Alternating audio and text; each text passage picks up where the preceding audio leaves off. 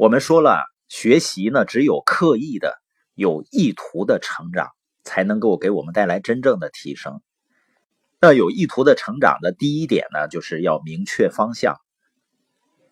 第二个呢，就是现在去做，也就是把学到的马上去运用。那第三点呢，就是勇敢的直面自己的恐惧心理。因为阻止人们去行动啊，或者成功的最大的障碍，实际上就是恐惧。为什么说要直面呢？自己的恐惧心理啊？因为很多人他是害怕，但是他不愿意承认自己害怕，他会找很多其他的借口，比如说我没有时间啊，我没有兴趣啊等等。实际上，人要是诚实一些，他就会说我害怕，我做不到，害怕会失败。实际上，你真正深入想一想。一个人因为害怕失败而不去行动，就跟他害怕小孩子摔跟头摔伤了而永远不让他走路一样。摔倒呢是孩子健康成长必经的一个环节。还有一种比较普遍的恐惧心理，就是害怕别人对自己的负面看法。这类人呢，应该说还是心理状态上应该还是在青春期或者是幼儿时期。因为他还认为这个世界是围着他转的，你说那难道你不害怕别人说你吗？批评你啊，或者对你有负面看法吗？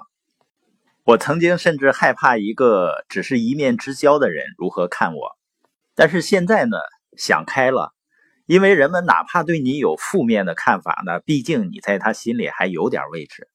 事实是什么呢？人家整天想的是自己。或者说，他担心的是别人对他的看法。每个人的人生剧本呢，是应该由自己来书写，自己来主演。我肯定不会傻到因为担心别人的看法而不去过我自己真正想过的生活。人生总共才有多长啊？我有担心的那个功夫呢，我不如跟我孩子玩会儿过家家呢。另外，我想很多人的焦虑心理或者整天很急。也跟这个是有关系的，那你说这种恐惧心理能克服吗？实际上是可以的，是用行动。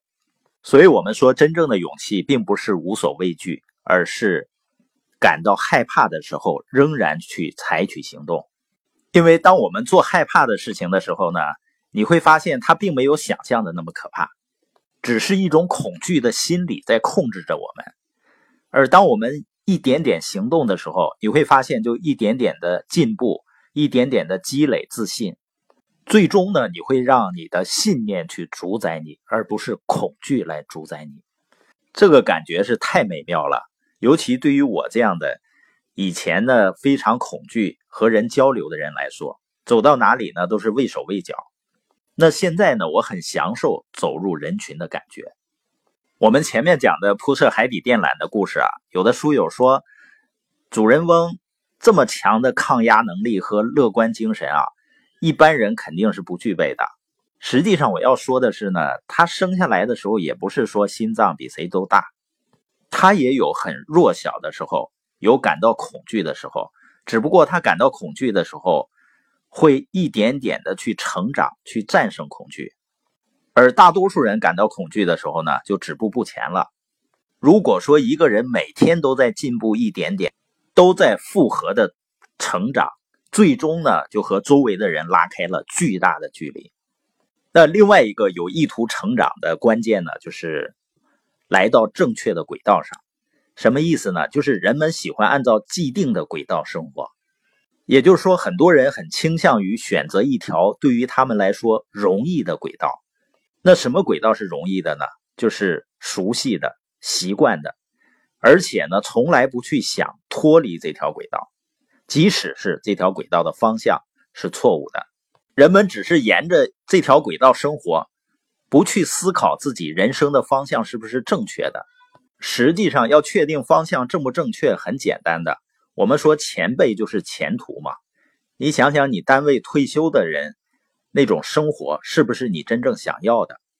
我的意思当然不是说让你马上就脱离这条轨道，但是他如果不是实现梦想的那条路，我们完全可以利用业余时间去建立另外一条轨道。